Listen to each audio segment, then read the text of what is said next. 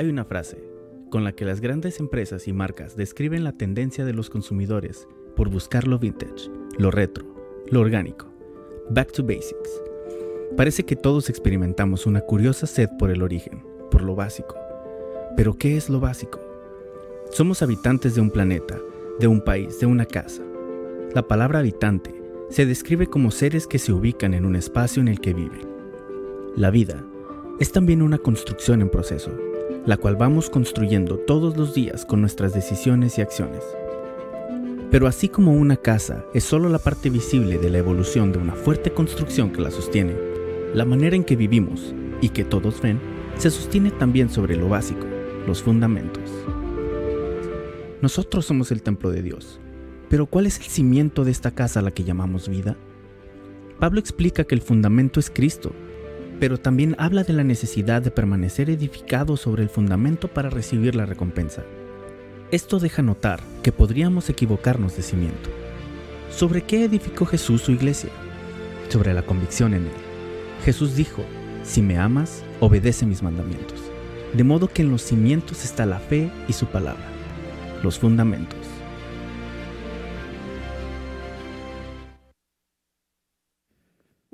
Qué bueno Dios, familia. ¿Estás contento? ¿Estás despierto?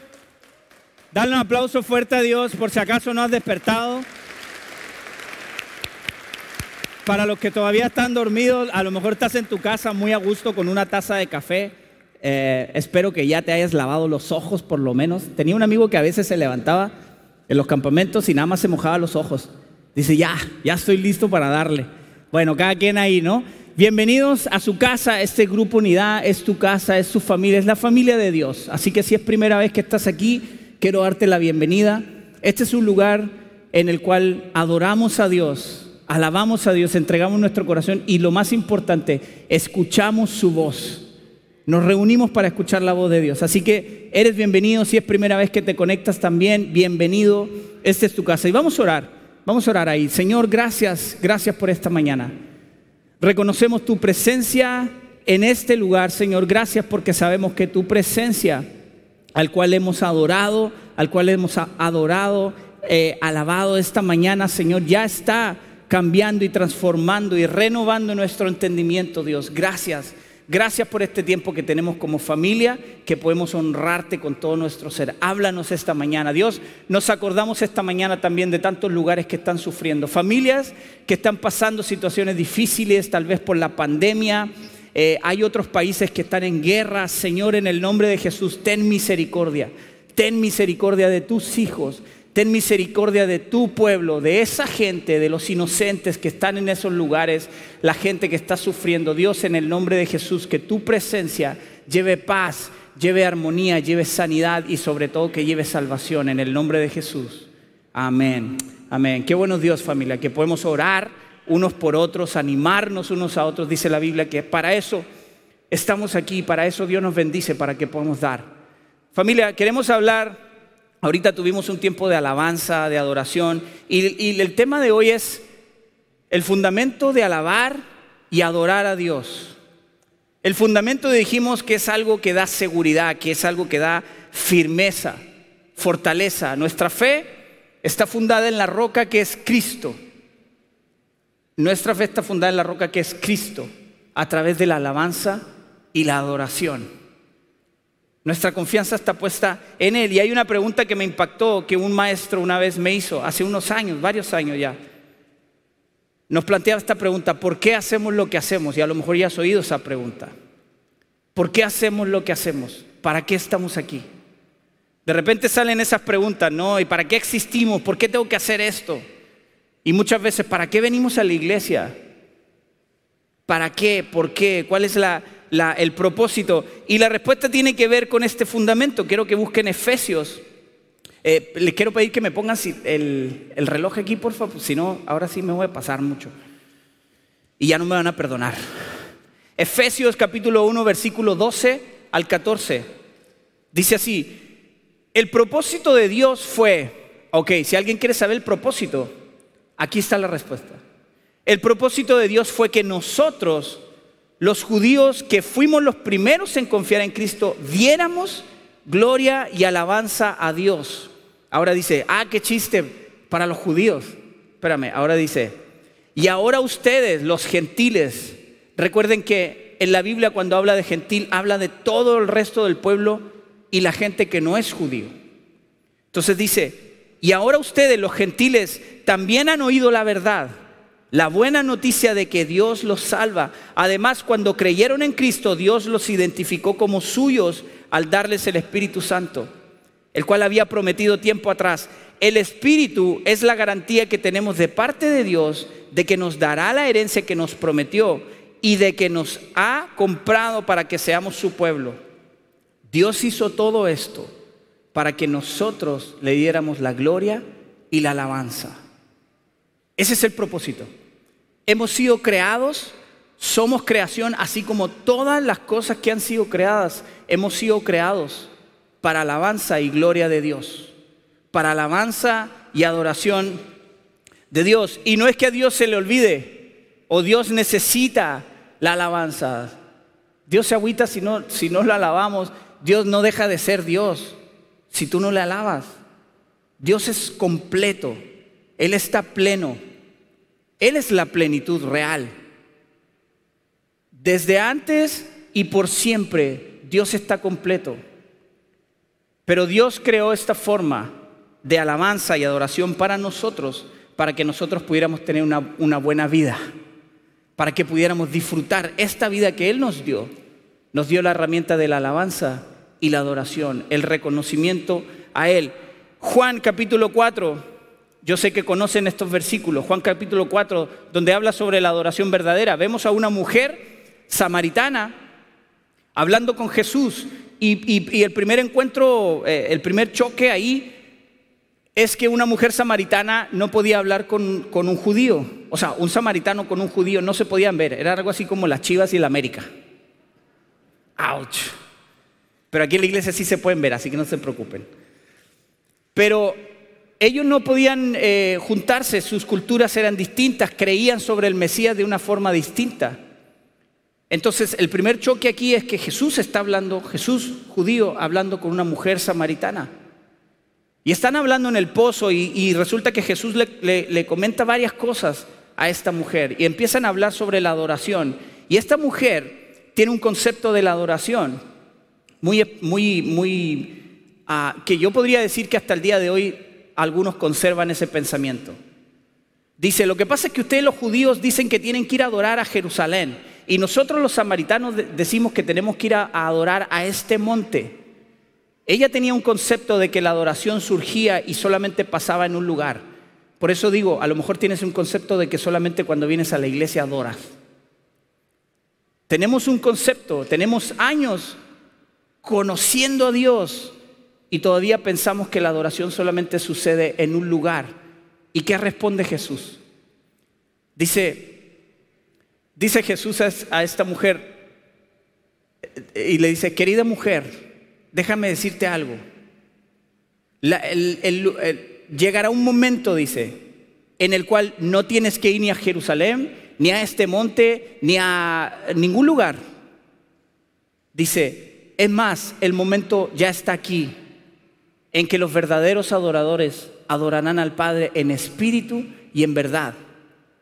Y eso es, eso, eso es poderoso.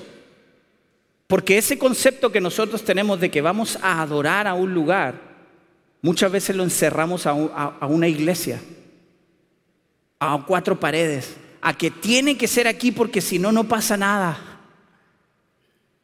si no la presencia de Dios no se manifiesta. Dice la Biblia que donde hay dos o tres congregados en su nombre, ahí está Él. Y donde está Él, hay libertad, hay sanidad, hay transformación, hay salvación. Donde está Él, donde está el Espíritu de Dios, hay libertad, dice la Biblia. Y eso no nada más sucede en este lugar. Entonces Jesús le da una enseñanza a esta mujer sobre eso. Alabanza, dice el diccionario, Alabanza es el producto de enunciar afirmaciones positivas sobre una persona, objeto o idea, ya sea en privado o públicamente. La alabanza está ligada, muy ligada, a lo que hacemos en una expresión física o lo que declaramos, lo que decimos. Por ejemplo, yo sé que mucha gente, aquí alguno de ustedes eh, tiene alguna persona que, a cual admira, ¿cierto? Algún artista, algún deportista o algo, ¿no? Y admiran a esa persona. ¿Y qué hacen? Lo alaban, ¿no? Ah, que yo, yo me gusta la música, digo, qué chido toca ese compa, ¿no? Mira esos solos, pareciera que la guitarra está hablando. Hay gente que no me entiende esas frases. y uno alaba esas cosas. Uno alaba a un deportista, pero no necesariamente tienes una relación o conoces de manera cercana a esa persona a cual estás alabando. Eso es algo muy, muy interesante. No necesariamente tienes una relación con alguien que estás alabando. Y muchas veces puedes levantar las manos para celebrar, para hacer muchas cosas. Pero la alabanza es declarar, declarar algo bueno, algo positivo. Alabar es reconocer los atributos de Dios, cuando nosotros alabamos a Dios, reconocemos sus atributos. ¿Cuáles? Él es santo, Él es justo, Él es fiel, Él es misericordioso, Él es bondadoso, Él provee, Él sana, Él salva, Él restaura, Él levanta, Él anima, Él fortalece. ¿Cuántas cosas más podemos pensar en atributos de quién es Dios? Él es eterno, él es grandioso, Él es poderoso. Y en tu corazón yo sé que hay muchas cosas que tú puedes reconocer de Dios y alabar. Dice el Salmo 104, entren por sus puertas con acción de gracias, vayan a sus atrios con alabanza, delante de su presencia, entren a su presencia con alabanza, denle gracias y alaben su nombre. Ahorita mismo cantamos, quiero leerles algo de lo que cantamos recién. Jesús, eres mi esperanza. Jesús, salvación de mi alma. Jesús, tu gracia lo llena todo. Tu amor lo cambia todo. Ya mi pecado Él borró y canto aleluya. Venció, vivo está, resucitó. Se ha entronado en la adoración de mil generaciones. Si nos damos cuenta de lo que estamos declarando, familia. Y yo hago mucho énfasis en esto. Cuando ponemos atención realmente en lo que estamos declarando se ha entronado en la adoración de mil generaciones. Estamos declarando cosas poderosas. Eres digno, tú eres Dios. Para ti cantamos con el cielo, eres digno. Tú eres Dios, Dios es digno de alabanza. Él merece y nosotros hemos sido creados para alabanza de Dios, para dar alabanza. Adoración. Mucha gente piensa que alabanza son las canciones rápidas. Y creo que ya también hemos aprendido mucho eso. Mucha gente piensa que las canciones rápidas son las de alabanza y las canciones lentas son las de adoración. Y no es así, familia. Es más, la música solamente es una de las, de las formas en las cuales podemos expresar alabanza y adoración. Es una de las tantas. La manera en la que tú trabajas, alaba y adora a Dios. La manera en la que tú sirves a la gente, alaba y adora a Dios la manera en la que tú tratas a tu familia, la manera en la que tú haces las cosas. Alaba y adora a Dios, no nada más en estos tiempos. Hay canciones rápidas que son de adoración y viceversa. Entonces, no es, no es eso, la adoración es nuestra reacción a su presencia. Es como todo nuestro ser reacciona y somos conscientes a la presencia de Dios en nuestra vida. La adoración es algo íntimo. Es algo que reconoce, adorar es tener la actitud correcta ante la presencia de Dios. Y el corazón de la adoración está a los pies de Jesús. Quiero que busquen ahí. No vamos a tener tiempo de leer todo esto, pero quiero que lo apunten y lo lean por favor en su casa. Lucas capítulo 7, versículos 36 al 50. Les voy a, hacer un resumen de esto, pero el título de esta sección en, algunos, en algunas eh, Biblias, en algunas versiones, dice, una mujer pecadora unge a Jesús. Y ya de, de partida te quedas así como que, hey, what? Una mujer pecadora unge a Jesús. ¿Cómo es posible que una mujer pecadora unja a Jesús? Porque a veces somos muy cristianoides, ¿no? Pero el título dice una mujer pecadora. Dice que una mujer de mala vida, mujer de mala vida en ese tiempo, pues generalmente podría ser una prostituta. Pero tú llámale ahorita el pecado que quieras. Tú ponle el nombre que quieras.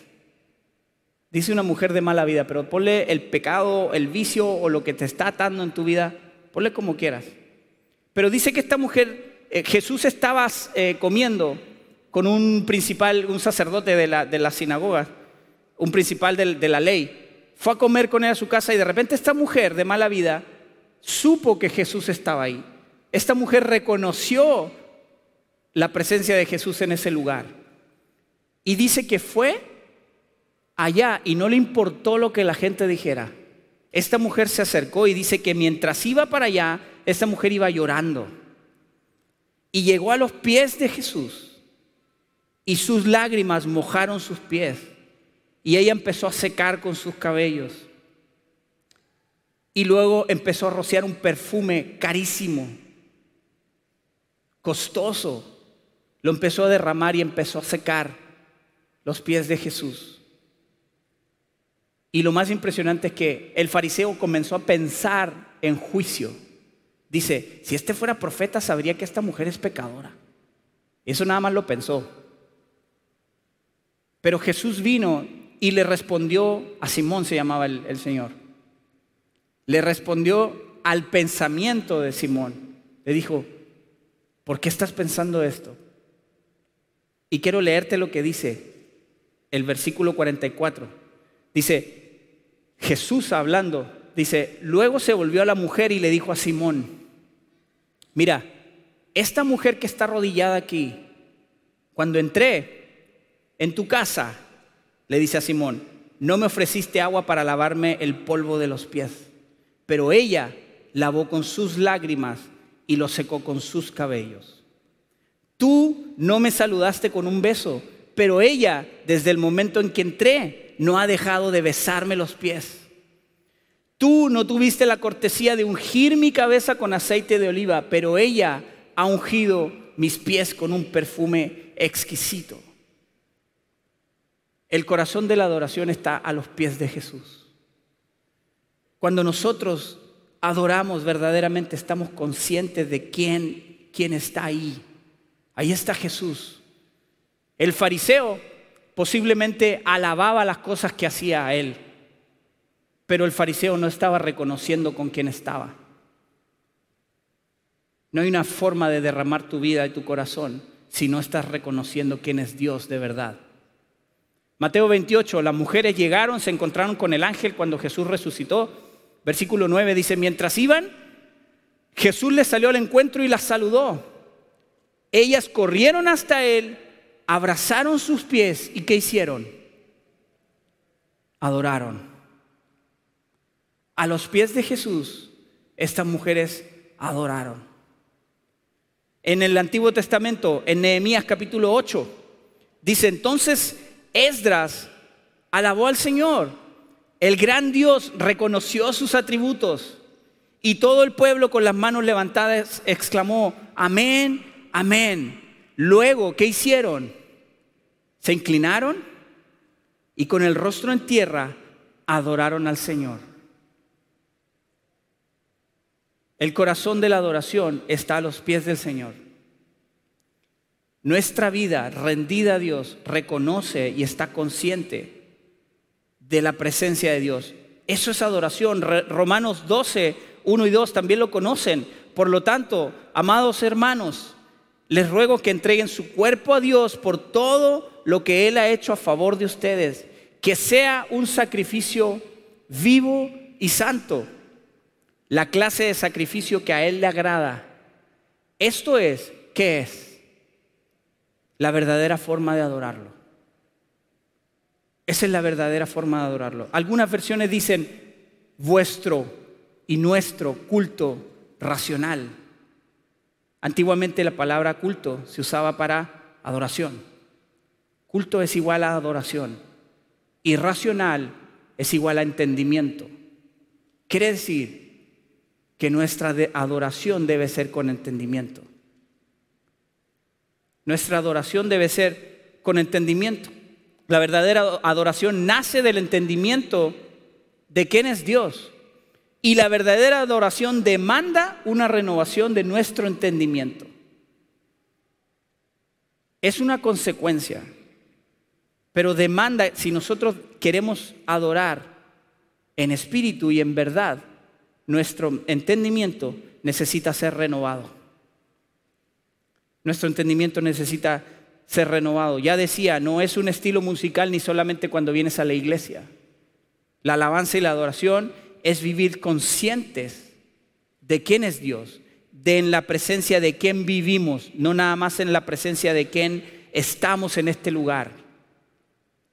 En tu casa, ahí donde tú estás, incluso ahí en la soledad de tu cuarto, tú estás en presencia del Rey. Tú estás en presencia del Rey, ese que tú alabas aquí en la iglesia, el que tú dices, eres poderoso, eres santo, eres digno, tú mereces. ¿Qué mereces? Un sacrificio vivo.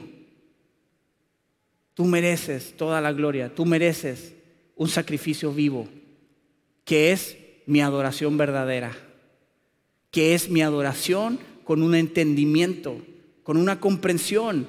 ¿Cuándo debo alabar y adorar a Dios? Salmo 146, versículo 2. Alabaré al Señor, ¿cuándo? Mientras viva. Estamos todos respirando aquí, ¿verdad? Mientras viva. Cantaré alabanzas a mi Dios con el último aliento. Y yo he escuchado testimonios de gente que está en el lecho de muerte, que está ya por partir. Y escuchas, ¿qué escuchas? Alabar a Dios. Escuchas alabanza a Dios. La palabra de Dios es lo que dice. Hasta el último aliento. Salmo 34.1 dice, alabaré al Señor. ¿En cuánto? En todo tiempo. Ya, ya el pastor Fermín nos dio una clase de, de lenguaje hebreo y todo. Y todo significa todo.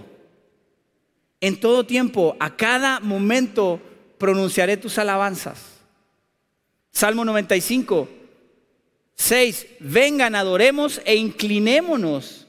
Arrodillémonos delante del Señor, nuestro Creador, porque Él es nuestro Dios. Somos el pueblo que Él vigila, el rebaño de su cuidado. Adorar a Dios es postrar tu vida, es estar y tener un sacrificio vivo en tu vida. Y sacrificio vivo es cuando tú reconoces que hay cosas que no tienes que hacer y las dejas de hacer porque sabes que eso no honra a Dios. Es un sacrificio vivo porque estás vivo. Pero es algo que el Espíritu te ha movido a cambiar. De repente dices, no, ya, ya, ya no quiero seguir robando. A lo mejor estás mirando pornografía. A lo mejor estás engañando a tu familia, estás golpeando a tu familia. Cuando el Espíritu Santo te toca y tienes muchas ganas de hacer algo, entonces tienes un sacrificio vivo a Dios. Cuando tú honras a Dios con dejar lo que te aparta de Él y escuchar su voz y seguirlo. Quiero mencionar cinco cosas que provocan la alabanza y la adoración en nuestra vida. Cinco consecuencias de alabar y adorar a Dios. La primera, la alabanza y la adoración magnifica a Dios. La alabanza y la adoración cambia la perspectiva de nuestra vista. Y vi un ejemplo muy, muy gráfico. Los problemas, vi un ejemplo, a lo mejor lo debía haber traído. Haz de cuenta que tengo una, una tapa de, de soda aquí y es un problema. siempre decimos que Dios es más grande que todos los problemas, que Dios es más grande que todo, no hay algo superior al poder de Dios. Pero cuando viene un problema, como los problemas son tan pequeños, nuestra tendencia es acercarnos el problema para verlo, ¿no? Hey, ¿qué onda con este problema? Y seguimos acercando el problema. Y llega un momento en que ya el problema nos tapa un ojo entonces ya no estamos viendo la grandeza de Dios. Y luego los problemas no vienen solos, siempre vienen acompañados con algo, ¿no? Clásico. Y pasó, y ahora la llanta o algo, ¿no? Y luego viene el otro problema Y también empiezas a verse, ay, este problema. Terminas con toda la vista puesta en el problema. La alabanza y la adoración magnifican a Dios. Cuando tú te mantienes en alabanza y en adoración, todo el tiempo estás reconociendo la grandeza de Dios en tu vida. Todo el tiempo estás viviendo confiado de que de verdad Dios es más grande que cualquier situación. Que Dios es más grande que cualquier enfermedad. Que Dios es más grande que cualquier necesidad. Que Dios conoce tu corazón y que Dios conoce tu necesidad. Nosotros no declaramos la grandeza de Dios porque a Él se le olvida. A nosotros sí. Nosotros declaramos la grandeza de Dios porque a nosotros se nos olvida lo grande y lo poderoso que es Dios. Salmo 96 dice, grande es el Señor, es el más digno de alabanza. A Él hay que temer por sobre todos los dioses. Los dioses de las otras naciones no son más que ídolos, pero el Señor hizo los cielos. Honor y majestad lo rodean, fuerza y belleza llenan su santuario oh naciones del mundo, reconozcan al Señor, reconozcan que el Señor es fuerte y glorioso. Magnifica a Dios.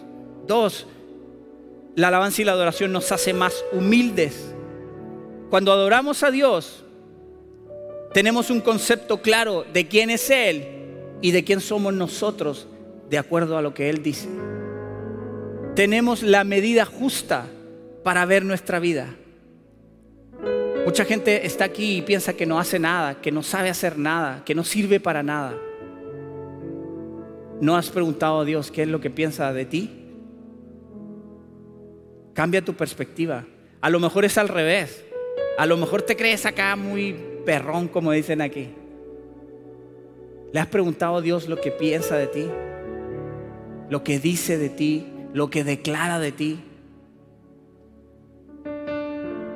Al quitarnos el orgullo, la alabanza nos fortalece contra la tentación y nos mantiene agradecidos.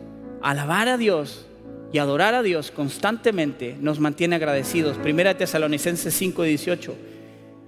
Estén siempre alegres, nunca dejen de orar, sean agradecidos en toda circunstancia, pues esta es la voluntad de Dios para ustedes los que pertenecen a Cristo Jesús. ¿También quieres saber la voluntad de Dios para ti? Esta es que estés alegre, que nunca dejes de orar y que siempre seas agradecido. Esa es la voluntad de Dios para nosotros. Tres, la alabanza y la adoración revela nuestra devoción a Dios. Si yo amo a Dios, yo lo adoro. Si yo amo a Dios, yo lo alabo. Yo lo reconozco. Si yo amo a Dios, vivo una vida. La devoción es un sentimiento y una actitud frente a Dios cuando Dios es primero en mi vida. Hace unos domingos decíamos, ser discípulo es poner a Dios sobre todas las cosas.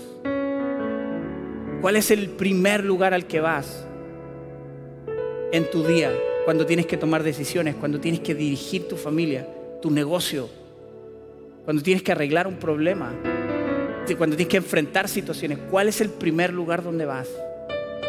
La alabanza y la adoración demuestra nuestra devoción a Dios. Primera Corintios, capítulo 6. ¿No se dan cuenta de que su cuerpo es el templo del Espíritu Santo? Quien vive en ustedes y les ha dado Dios. Ustedes no se pertenecen a sí mismos, porque Dios los compró con un alto precio. Por lo, por lo tanto, honren a Dios con su cuerpo, tu vida, todo tu ser. Declara que Dios es tu Señor, es tu Salvador. Cuatro, la alabanza y la adoración nos motiva a vivir en santidad. La alabanza abre nuestro corazón para que vivamos como Dios desea que vivamos. La alabanza y la adoración nos expone, expone nuestra vida y nos hace parecernos más a Él, dice segunda de Corintios. Así que todos nosotros, a quienes nos ha sido quitado el velo, podemos ver y reflejar la gloria del Señor. El Señor, quien es el Espíritu, nos hace más y más parecidos a Él a medida que somos transformados a su gloriosa imagen. Cuando alabamos y adoramos a Dios, caminamos en santidad. El Señor renueva nuestra mente y vivimos una vida en santidad. Cinco y último, la alabanza y la adoración aumenta nuestro gozo. El gozo es una alegría intensa, es parte del fruto del Espíritu. El gozo produce alegría, bienestar, estar tranquilo, estar quieto. La Biblia dice, estén quietos. ¿Cómo estás quieto? Teniendo gozo. Salmo 43 dice, allí estaré, ah, perdón, allí iré al altar de Dios, a Dios mismo, la fuente de toda mi alegría. Te alabaré con mi arpa. Oh Dios, mi Dios, ¿por qué estoy desanimado? ¿Por qué está tan triste mi corazón? Pondré mi esperanza en Dios. Nuevamente lo alabaré, mi Señor y mi Dios. Qué impresionante. Dale un aplauso a Dios. Yo, yo les he mencionado esto en alguna ocasión. A, a mí me gusta mucho la música. Y, escucho mucha música de todo tipo. Para que algunos rajen sus vestiduras. Pero no hay un momento en el cual yo pueda encontrar paz y tranquilidad tan grande. Más que cuando me pongo a alabar y adorar a Dios. Cuando declaras quién es Dios en tu vida, ahí con música, si te gusta la música, si no, en la forma en la que tú lo haces. Pero en mi caso, no hay un momento de más paz, de más tranquilidad en mi vida que cuando declaro quién es Él, qué ha hecho en mi vida, por mí, por mi familia, por mis generaciones, por lo que estamos viviendo en este lugar.